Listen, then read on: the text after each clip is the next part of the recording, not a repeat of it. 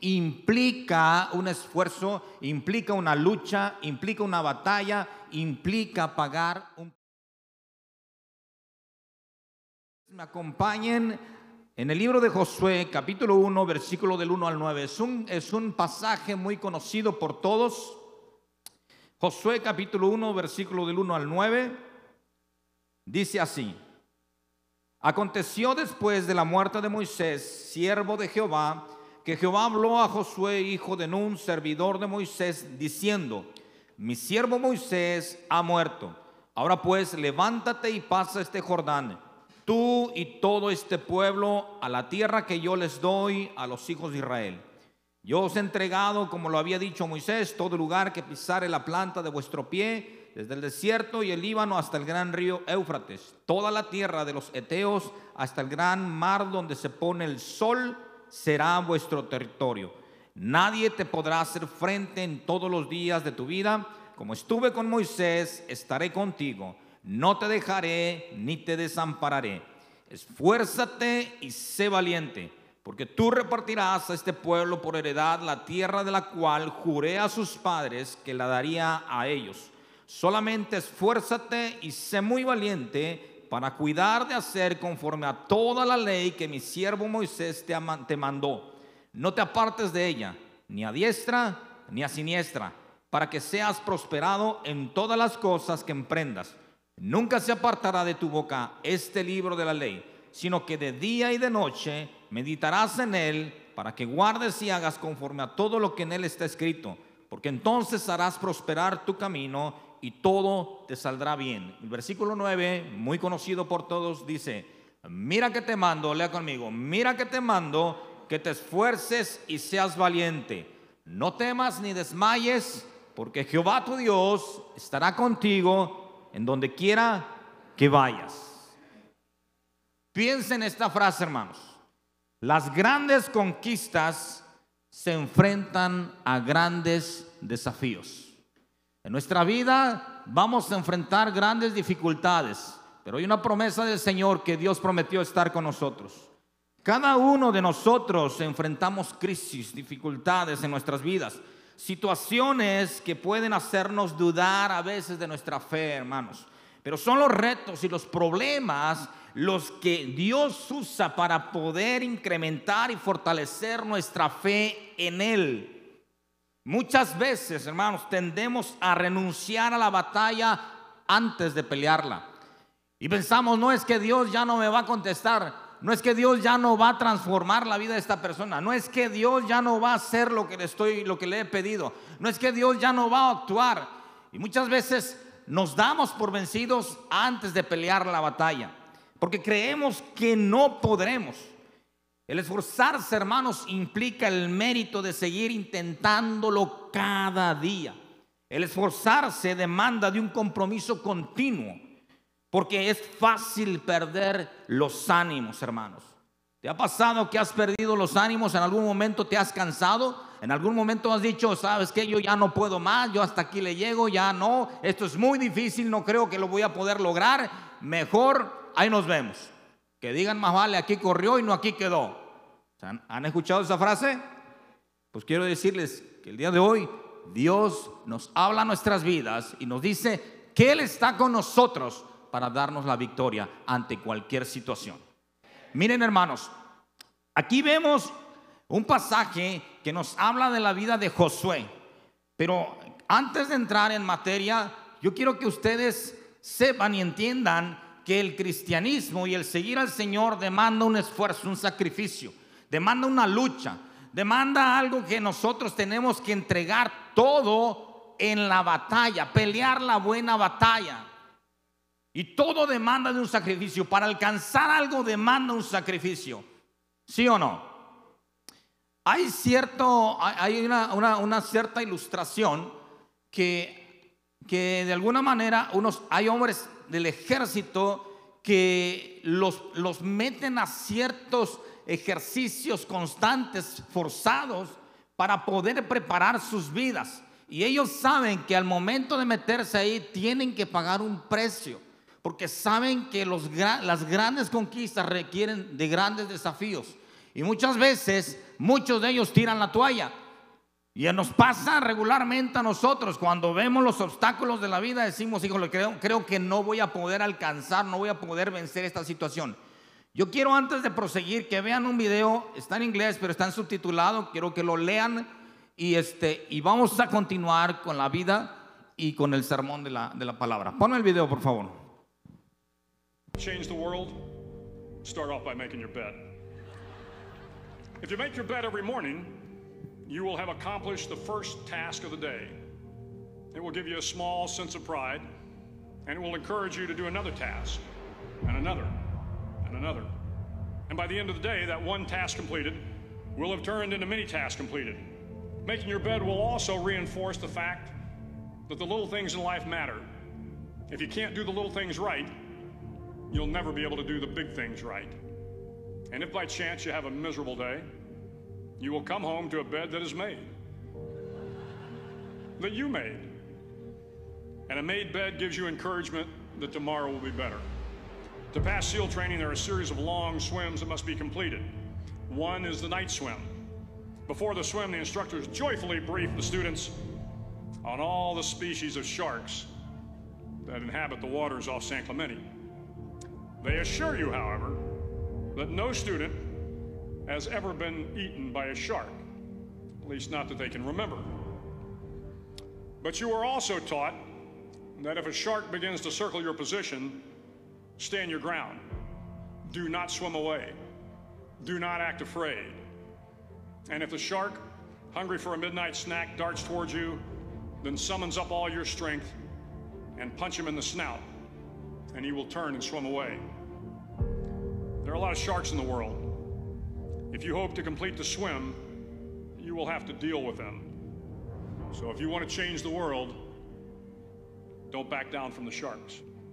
Over a few weeks of difficult training, my SEAL class, which started with 150 men, was down to just 42. There were now six boat crews of seven men each. I was in the boat with the tall guys, but the best boat crew we had was made up of the little guys, the Munchkin crew, we called them. No one was over five foot five. The Munchkin boat crew had one American Indian, one African American, one Polish American, one Greek American, one Italian American, and two tough kids from the Midwest. They out paddled, outran, and outswam all the other boat crews. The big men in the other boat crews would always make good natured fun of the tiny little flippers the munchkins put on their tiny little feet prior to every swim. But somehow these little guys from every corner of the nation and the world always had the last laugh, swimming faster than everyone and reaching the shore long before the rest of us. SEAL training was a great equalizer. Nothing mattered but your will to succeed, not your color, not your ethnic background, not your education, not your social status. If you want to change the world, measure a person by the size of their heart, not by the size of their flippers. The ninth week of training is referred to as Hell Week. It is six days of no sleep, constant physical and mental harassment, and one special day at the Mud Flats. The Mud Flats are an area between San Diego and Tijuana where the water runs off and creates the Tijuana Sloughs, a swampy patch of terrain where the mud will engulf you. It is on Wednesday of Hell Week that you paddle down to the mud flats and spend the next 15 hours trying to survive the freezing cold, the howling wind, and the incessant pressure to quit from the instructors. As the sun began to set that Wednesday evening, my training class, having committed some egregious infraction to rules, was ordered into the mud. The mud consumed each man till there was nothing visible but our heads. The instructors told us we could leave the mud if only five men would quit. Only five men, just five men, and we could get out of the oppressive cold. Looking around the mud flat, it was apparent that some students were about to give up. It was still over eight hours till the sun came up. Eight more hours of bone chilling cold. The chattering teeth and the shivering moans of the trainees were so loud, it was hard to hear anything.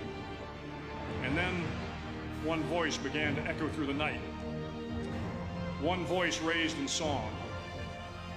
The song was terribly out of tune, but sung with great enthusiasm. One voice became two, and two became three, and before long, everyone in the class was singing. The instructors threatened us with more time in the mud if we kept up the singing, but the singing persisted. And somehow the mud seemed a little warmer, and the wind a little tamer, and the dawn not so far away. If I have learned anything in my time traveling the world, it is the power of hope. The power of one person a Washington, a Lincoln, King, Mandela, and even a young girl from Pakistan, Malala. One person can change the world by giving people hope. So if you want to change the world, start each day with a task completed. Find someone to help you through life. Respect everyone. Know that life is not fair and that you will fail often. But if you take some risks, step up when the times are the toughest, face down the bullies, lift up the downtrodden, and never ever give up. If you do these things, the next generation and the generations that follow will live in a world far better than the one we have today. And what started here will indeed have changed the world for the better. Amén. ¿Pudieron recibir ese mensaje? Miren hermanos, a pesar de las luchas y las dificultades que podamos tener, tenemos la fuerza que Dios nos ha dado. Y el pasaje que hemos visto de Josué, estamos viendo la vida de un hombre, de un soldado, de un guerrero, de una persona que Dios lo llamó precisamente para cumplir un objetivo en su vida. Josué fue un hombre que Dios lo sacó de Egipto. Su padre era Nun, perteneciente a la tribu de Efraín. Él, su nombre significa Jehová salva. Y él fue llamado para poder, para poder conquistar la tierra que Dios le habría prometido a sus padres que les iba a dar. Él tenía tres características muy importantes de un líder. Tenía una fe, una gran fe, una gran valentía y un carácter firme en su vida. Él junto con Caleb fue uno de las dos personas que regresaron cuando reconocieron la tierra y a pesar de todas las luchas, las dificultades, las personas que habitaban ahí, él y Caleb fueron los únicos que dieron buenas noticias y dijeron, subamos pronto y conquistemos, porque Dios está de nuestro lado. Él, Josué, conocía el poder divino, pero también conocía la debilidad humana. Como los otros hombres negaron que Dios le iba, les iba a dar la victoria. Josué era un hombre aguerrido, era un hombre valiente, era un hombre esforzado, era un hombre que aceptaba los retos.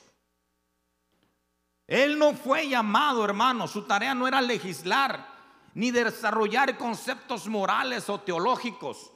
Su tarea más bien, hermanos, era de conquistar, de pelear, de conquistar Canaán y de repartir la tierra. Él era un hombre práctico, un hombre de acción, un hombre de guerra. Él sabía que Dios había puesto a hombres en el pueblo para realizar las diferentes funciones, pero él sabía y entendía su llamado. Él sabía que Dios le había hablado y le había llamado para poder introducir al pueblo a la tierra que les había prometido. Y muchas veces, hermanos, esto nos da un mensaje. Muchas veces nosotros, como líderes o como personas, todos los de aquí tienen un llamado especial de Dios. Tú has sido llamado para ejercer una función en el pueblo de Dios. Ahora, como un llamado, no siempre vas a tener que hacer todas las cosas. Tienes que entender que Dios ha delegado responsabilidades a todo el cuerpo de Cristo. Y eso es lo que debemos entender. Debemos saber que tenemos que pedirle al Señor que nos ayude a entender nuestro llamado para poderlo hacer de la mejor manera posible. ¿A qué fuiste llamado? ¿A qué tierra fuiste llamado a, a ser conquistado? Probablemente estés luchando con tu carácter todavía. Probablemente seas explosivo, probablemente tengas un problema con tu forma de ser, con tu, con tu carácter, con tu temperamento y no has conquistado, tienes gigantes ahí todavía que no has podido derrotar, porque tantito te dicen y explotas. Probablemente sea tu familia, probablemente sea tu matrimonio, tus hijos, probablemente sean otras cosas más que Dios te está diciendo que conquistes y que Él te ha dado la capacidad para tomar, eh, para tomar esa tierra. Miren, en los tiempos de Josué, la tierra de Palestina estaba conformada, no estaba conformada por grandes naciones, más bien, más bien era un conglomerado de ciudades, estados, que estaban alrededor de fuertes naciones, por ejemplo Jericó, que se resguardaban entre ellos, pero que también tenían muchos problemas entre sí, constantemente se peleaban. Y ellos evitaban la invasión de otros imperios fuertes pagando un tributo, un impuesto. De esa manera evitaban ser conquistados, ser eh, eh, invadidos. Pero ¿qué sucedía? En el tiempo de Josué, Palestina estaba gobernada por Egipto. Faraón tenía el dominio de lo que era Damasco, Canaán y el Líbano. Y cuando estos hombres, cuando estas naciones, estas, estas pequeñas ciudades, aldeas, dejaron de pagar tributo, era porque el faraón de Egipto había perdido interés por esas ciudades. Ellos dejaron de pagar impuestos y el faraón dejó de darles una cobertura a ellos. Es decir, Dios estaba preparando el camino para que Josué y el pueblo, el pueblo hebreo pudiese conquistar Canaán. Canaán estaba, estaba de alguna manera expuesta, debilitada. Y Dios estaba, preparó el, el, terreno, el panorama, mientras preparaba a un hombre en el desierto para poder introducir a su pueblo. Y ahí estaba Josué, hermanos. Un hombre que aceptó el llamado de Dios. Dios le había dicho, Dios le había asegurado a Josué la victoria. Pero para asegurarle a Josué la victoria le dio una indicación que tenía que seguir las indicaciones de la ley de él y ser esforzado y valiente. Y esas son las indicaciones que nos da a nosotros el día de hoy. Hermano, tú no estás solo. Dios te ha llamado a cumplir una misión, a no perder el objetivo, a no desanimarte, a alcanzar la victoria. Mi objetivo es permanecer firme y fiel a Dios a pesar de cualquier circunstancia de la vida. Dios trae fortaleza, hermanos, a corazones que confían en Él. Pero para alcanzar la victoria necesito tres cosas importantes. La primera de ellas es tener una actitud de siervo. Josué fue un hombre que Dios trabajó con él Dios los sacó de Egipto. Tenía un corazón de esclavo, era temeroso porque estaba, estaba subyugado bajo un pueblo que lo tenía dominado al pueblo de Israel. Y Dios tuvo que transformar ese miedo, esa inseguridad a un corazón valiente, a un corazón valeroso, un corazón de guerra. Tuvo que haber una transformación en su vida. Un siervo el siervo significa que se tiene que rendir a su Señor. Dios tuvo que tratar con su corazón para poder hacer que Josué aprendiera a rendirse a Él. Un siervo es alguien que cede su voluntad a otro, alguien que reconoce a otro superior a Él. El siervo es moldeado, escuchen bien esto, al gusto del amo, no a su propio gusto. Y nosotros hemos sido llamados para ser siervos. Y a veces le decimos al Señor, no Señor, no es a tu manera, es a mi manera. Porque yo quiero hacer las cosas como yo pienso que son, no como tú dices que son. Y Dios nos habla a nuestro corazón y trata con nuestra vida y pone pruebas y pone situaciones y permite ciertas situaciones en nuestras vidas para poder fortalecer nuestra fe. La actitud revela nuestra, nuestra verdadera condición interna, hermanos. La actitud es un requisito indispensable para el llamado de Dios. Mira, hermanos, servir implica dar. Servir implica dar. Y no hablamos de dinero, hermanos. Hablamos de dar tiempo, de dar esfuerzo, de dar, de ceder mi voluntad, de invertir mi trabajo, mis emociones, mis deseos para la gloria de Dios. Escúchenme lo que les voy a decir. Todos podemos dar sin amar. Pero no podemos amar sin dar. Escucha lo que le estoy diciendo. Todos podemos dar sin amar, pero no podemos amar sin dar. El siervo en automático da porque ama a Dios. El siervo es algo que en automático le sale porque ama a Dios. Josué, hermanos, dio su vida en servicio a Dios. No solo dio su vida, dio su tiempo, dio su trabajo, eh, eh, eh, puso, puso en las manos de Dios su comodidad, se dio a él su voluntad, sus recursos. Es decir, Josué lo dio todo. Y Josué, la palabra Josué, el nombre de Josué en el griego es Joshua, que significa Jesús. Y Josué es un, es un, es un tipo de Jesús en el Antiguo Testamento. Nos habla de un hombre que lo entregó todo para heredarle al pueblo la tierra prometida. Y Josué es un tipo de Jesús porque Jesús lo dio todo para que tú y yo podamos heredar la tierra prometida.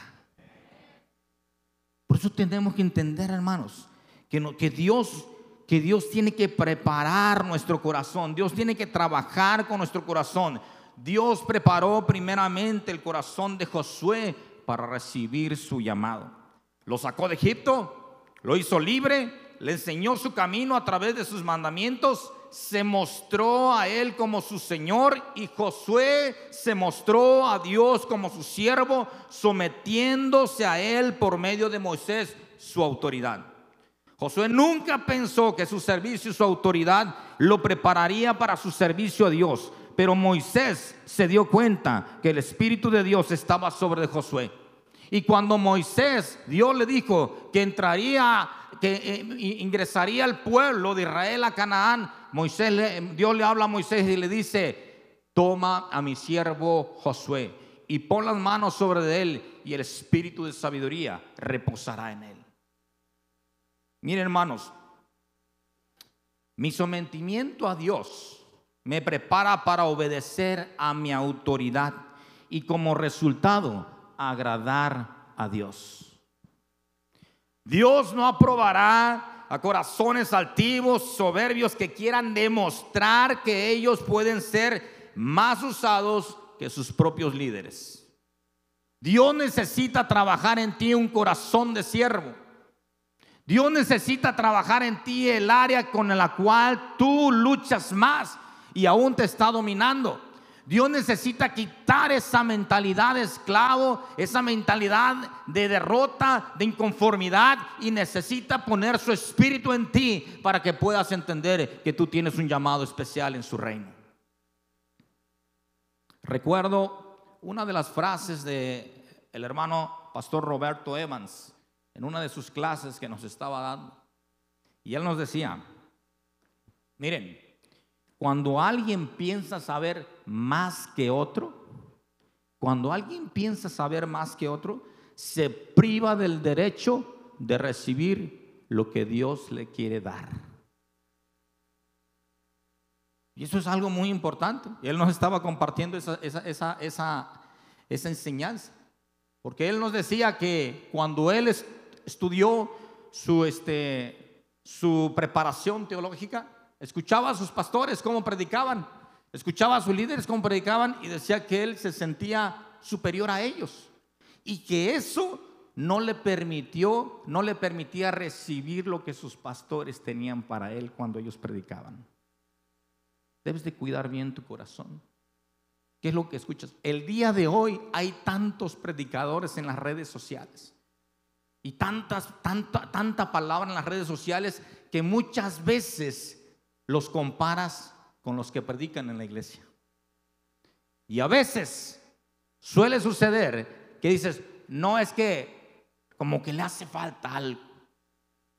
Y cuando tú haces esa comparación, hermanos, te privas de recibir lo que Dios tiene para ti. No permitas que lo que tú sabes o lo que has aprendido te, te prive del derecho de recibir lo que Dios te habla por medio de tus pastores. Por eso es necesario tener un corazón de siervo. Mi comunión con Dios me prepara para ser llamado por Él. ¿Y por qué mi comunión con Dios? Porque es en la comunión con el Señor, porque es en la relación constante con Dios que Dios transforma tu corazón que Dios habla tu vida, que Dios te dice qué es lo que debes de cambiar, qué es lo que debes de dejar. Dios transforma tu vida y tu corazón cada vez que tú te arrodillas delante de Él, oras con Él, oras a Él y tienes una comunión continua con el Señor. Mi comunión con Dios me prepara para poder recibir el llamado. Josué estaba preparado para recibir el llamado de Dios en su vida. Aprendió a escuchar la voz de Dios. Josué creció al lado de Moisés y aprendió a tener comunión con Dios. Es decir, pasó por una escuela de discipulado de Dios. Escuchen bien esto. Egipto representaba la esclavitud, el pecado, la opresión, la falta de libertad. Moisés representaba para Josué la libertad y la respuesta, el clamor, la oración, la esperanza, la confianza y el rescate de Dios por sus vidas. El desierto representó las adversidades y las pruebas a su fe y confianza en Dios. El Sinaí representó las órdenes de un general para seguir en el pie de la letra sus instrucciones. Canaán representó la misión por la cual Dios lo estaba formando para cumplir su propósito. Y la muerte de Moisés representó el inicio de su llamado para la misión por la cual Dios lo había llamado. En el pasaje de Josué 1 y 2 podemos ver la elección y le dice el Señor en Josué 1 y 2, mi siervo Moisés ha muerto, ahora pues levántate. Muchos de aquí necesitan levantarse. Muchos de aquí necesitan entender que tienen un llamado por parte de Dios. Y le dice, levántate y pasa este Jordán tú y todo este pueblo a la tierra que yo les doy a los hijos de Israel. Iglesia, Dios te hace un llamado a levantarte, a levantarte a conquistar aquellas situaciones que te tienen todavía derrotado. En Josué 1, capítulo 1, versículo 3 y 5, podemos ver la promesa, la misión, el propósito del llamado y el respaldo de Dios. La promesa en el versículo 3 le dice, yo te he entregado, como lo había dicho en Moisés, Dios ya le había hecho una promesa. La misión, todo lugar que pisare la planta de vuestro pie, desde el desierto y el Líbano hasta el gran río Éufrates, toda la tierra de los seteos hasta el gran mar donde se pone el sol, Dios les había dado una misión, conquistar. El propósito era conquistar forjar carácter y enfrentar y derrotar a, los gigantes. Y le dijo, será vuestro territorio. Y el respaldo de Dios que Dios le dio, le dijo, nadie te podrá hacer frente todos los días de tu vida. Como estuve con Moisés, estaré contigo, no te dejaré ni te desampararé. Qué importante es entender que tenemos que aprender a escuchar la voz de Dios. Y para escuchar la voz de Dios, tienes que aprender a ser siervo. Tienes que aprender a rendirte a Dios, a tener comunión con Dios. Pero otro requisito, otro de los requisitos importantes para alcanzar la victoria es esfuerzo y valentía. Dos cosas. Vamos a hablar del esfuerzo. Josué 1.6 dice, esfuérzate y sé valiente, porque tú repartirás a este pueblo por heredad la tierra de la cual juré a sus padres que le daría a ellos. Mire hermano, le da dos órdenes indicativas imperativas. Esforzarse y ser valiente. Dos palabras que unidas dan la victoria. Dos palabras que te llevan a conquistar. Josué ya tenía hermanos, era un hombre, no crean que era un hombre joven. Cuando Dios le da este llamado a Josué, muchas veces usamos este pasaje creyendo que Josué era un hombre de 20, 30 años. Y no es así. Josué cuando recibió el llamado, cuando estaba frente al Jordán para cruzar el Jordán, tenía alrededor de entre 70 y 80 años. No era un jovenazo. ¿eh?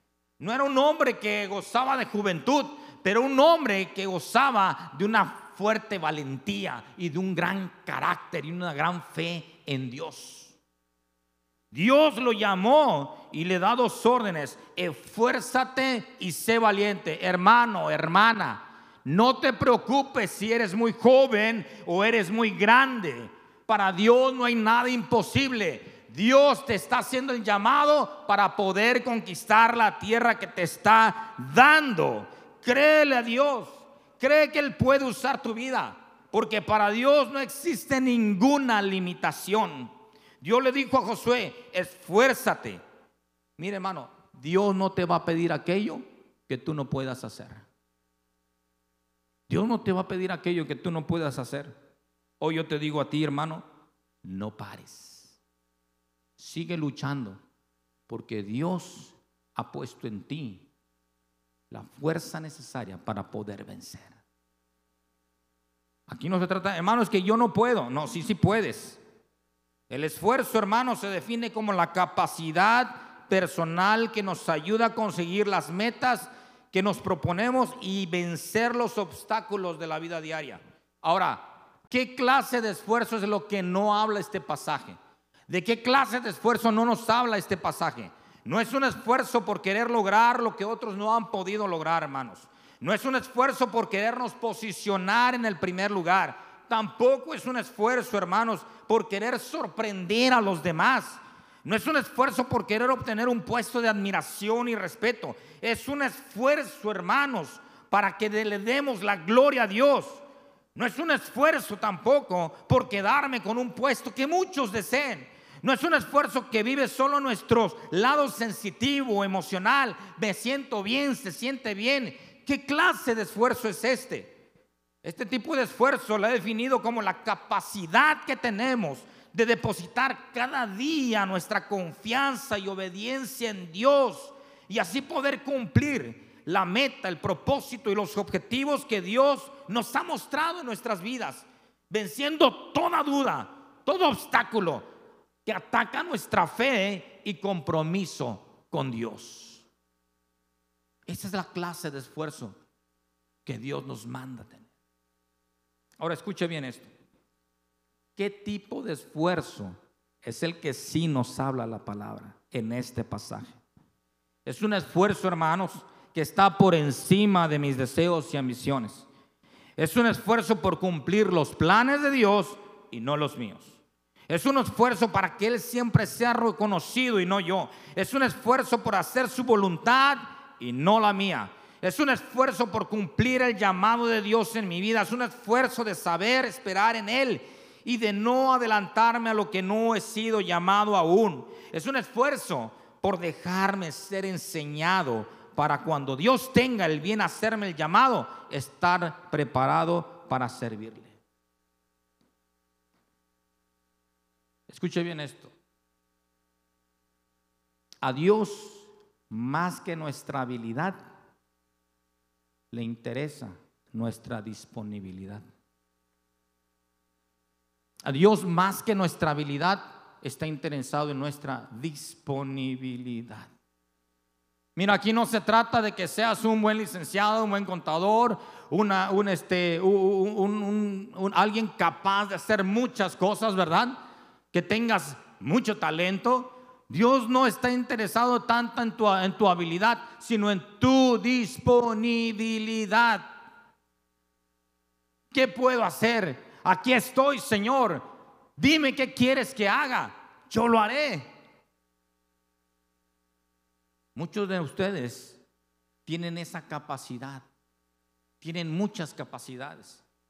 Pero lejos de eso, Dios está interesado en tu disposición en que tú digas, Señor, yo quiero, yo quiero trabajar. Yo quiero participar, Señor. No buscamos una posición con los hombres. Buscamos agradar y obedecer a Dios para hacer de bendición a los hombres. ¿De qué nos habla también este pasaje? Del otro requisito que es valentía. ¿Y qué es la valentía, hermanos? La valentía se define como el valor que una persona tiene cuando actúa con decisión, actúa. El valor es actuar, ¿sí? Actúa con decisión y firmeza, haciendo frente a sus miedos, inquietudes y dudas. Mire, esta palabra valentía proviene del hebreo amatz, que significa estar alerta, creer, fortalecerse, actuar, resolver y conquistar. Eso es lo que significa esta palabra. Y hay personas, hermanos, que tienen serios problemas todavía de pensamientos, de conducta, problemas internos, familiares, todo. Pero ¿saben qué? No actúan. Saben que hay cosas que tienen que cambiar en su vida, pero no actúan. Se quedan ahí. No hacen nada. La valentía es actuar. Es saber que tienes que cambiar ciertas áreas de tu vida y poner acción a todo eso. No simplemente saber, ah, sí, yo sé que tengo un problema con, el, con, con mis palabras, con mi forma de pensar, con mi conducta, con todo esto, pero no hago nada, no lo enfrento. La valentía se trata de actuar, de actuar, no simplemente de ver qué está pasando. Mire, es probable, hermanos, que Josué tuviera ciertos temores, tuviera ciertas inquietudes en su corazón, tal vez su edad y su condición física no le ayudaban. Pero él, hermanos, se mantuvo alerta, se fortaleció en el Señor, resolvió, actuó, creyó y conquistó. Porque era un hombre que le creía a Dios. Y para eso necesitamos valor. Para eso necesitamos valentía. Para actuar con decisión para ser firme ante una circunstancia difícil en nuestra vida, para enfrentar, hermanos, nuestros miedos y temores. ¿Para qué necesitamos valentía, hermanos? Para creer que Dios va a obrar en nuestras vidas. Para eso necesitamos valor. Para enfrentar nuestros miedos. Ninguno de nuestros miedos es más grande que nuestro Dios. El capítulo de Juan, el, libro de Juan, versículo, capítulo 16, versículo 33 dice, y estas cosas os he hablado para que en mí tengáis paz. En el mundo tendréis aflicción, pero confiad, yo he vencido al mundo. Hermanos, para esto se necesita valentía, para creerle a Dios, para creer que Dios está con nosotros en donde quiera que nos envíe, porque es su promesa.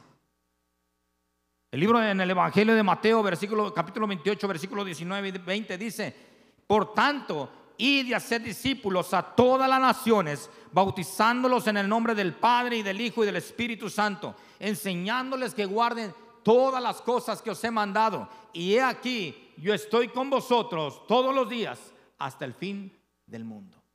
Promesa de Dios. Dios te prometió estar contigo. Miren hermanos, nos dedicamos a esforzarnos para poder tener mejores condiciones de vida, ¿sí o no? Nos dedicamos a esforzarnos a trabajar, trabajamos horas extras, nos malpasamos, descuidamos nuestra salud, dedicamos más tiempo, invertimos más cosas, más de nuestro esfuerzo en ciertas áreas de nuestra vida para tener una mejor vida. Pero cuando se trata de esforzarnos a cambiar o a generar carácter en nosotros, ¿Qué sucede? Es cuando pelamos gallo. Es cuando decimos, no, aquí ya no. Es cuando retrocedemos y es cuando decimos, no, es que esto ya no se puede así. Hermano, esfuérzate y sé valiente.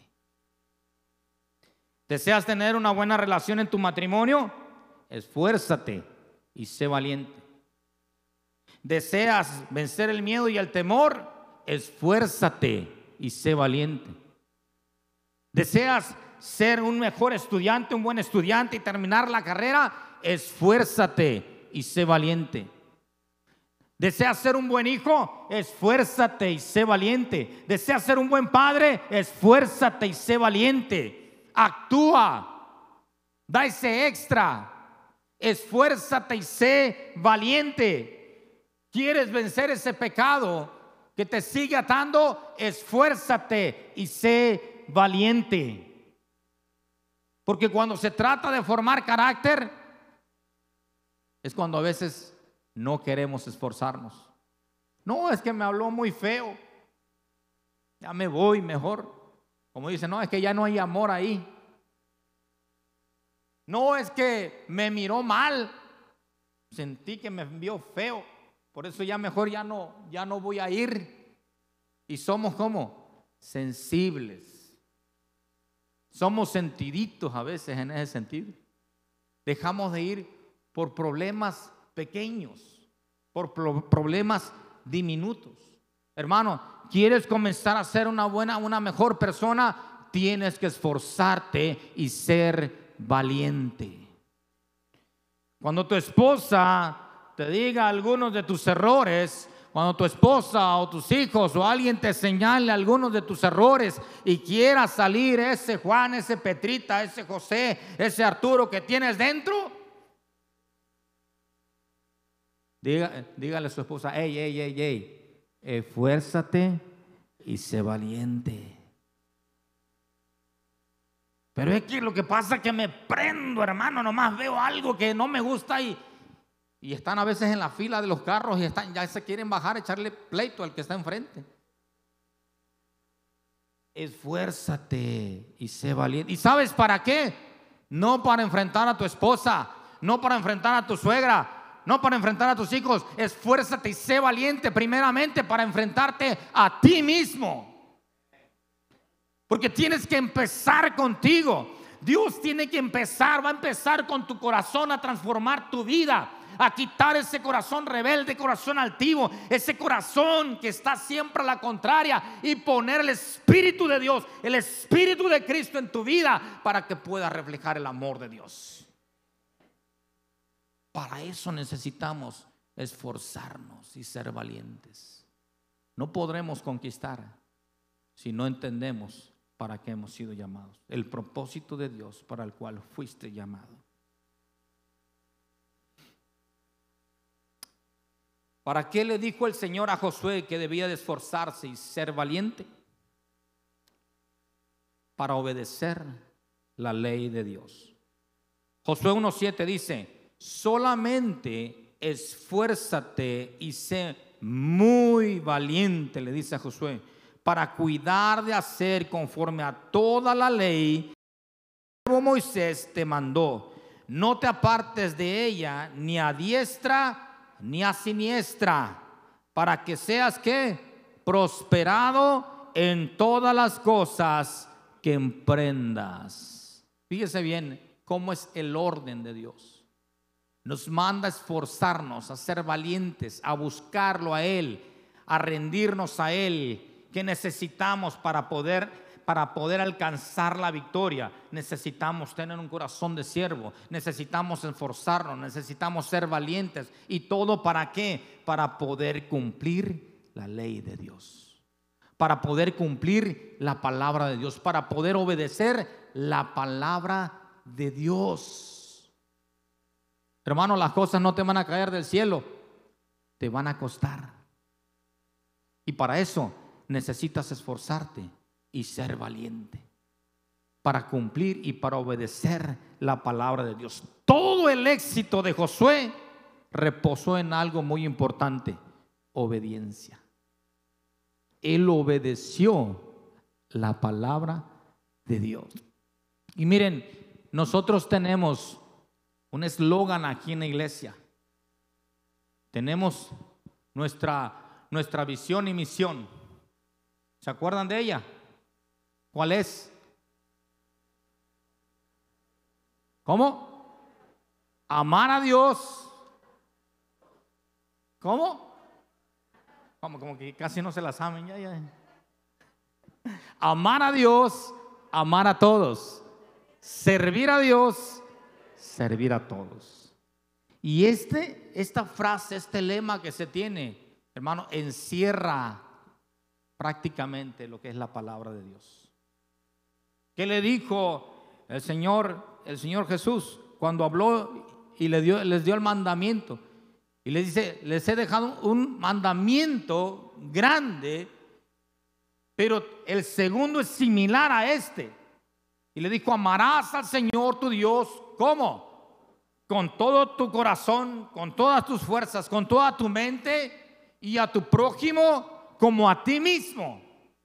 Es decir, Dios estableció en nosotros el mandato de cumplir la palabra de Dios. Y para esto necesitamos un corazón de siervo. Para esto necesitamos esforzarnos cada día. Para esto necesitamos vivir con valentía, necesitamos actuar cada día. El consejo que Dios le dio a Josué le dijo en el versículo, capítulo 1, versículo 9, mira que te mando que te esfuerces y seas valiente. No temas ni desmayes, porque Jehová tu Dios estará contigo donde quiera que tú vayas. Tres pasos sencillos, hermanos, para alcanzar la victoria. Tener corazón de siervo, ser esforzado y ser valiente. La persona de Josué simboliza a Jesús. Jesús es el único camino, es la única verdad y es la vida.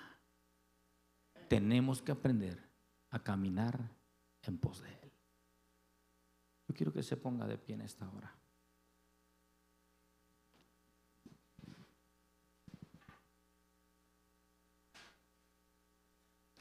Es una enseñanza práctica, pero que si la tenemos, si la ponemos, si ponemos acción a esto, si podemos identificar aquellas cosas que tenemos que rendir al Señor, en las cuales no nos hemos esforzado, no hemos actuado aún, las hemos, las hemos dejado pendientes ahí, les hemos dicho al Señor, Señor, yo sé que tengo áreas en mi vida que todavía tengo que rendírtelas y no las has rendido, necesitas rendir tu vida a Él. Necesitas rendirte al Señor. Saber que Dios te ha hecho un llamado. Así como este hombre, así como Josué. ¿Qué aprendemos de la vida de Josué? Que fue un hombre que lo entregó todo. Que fue un hombre que respondió al llamado de Dios. Que pero para responder al llamado de Dios, Dios tuvo que trabajar con él, con su corazón, con su vida, con sus emociones. Quitar lo que no, eh, no, no, no servía y transformar, poner un corazón nuevo. Pero le dio ese, ese, ese mensaje, ese mandato, esfuérzate y sé valiente.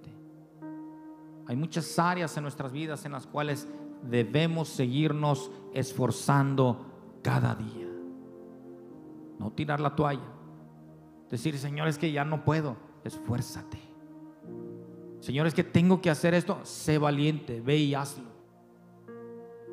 Tienes que luchar contra estos, esos problemas, esas conductas que tú sabes que te están todavía obstaculizando caminar con Dios. Sé valiente. Enfréntalas. Enfrenta a tus gigantes. Porque Dios te, hará entrar a esa tierra que te ha prometido dar. Yo quiero que levantes tus manos el día de hoy. Señor, en esta hora venimos delante de ti y creemos, Señor, que tu Espíritu Santo habla a nuestros corazones.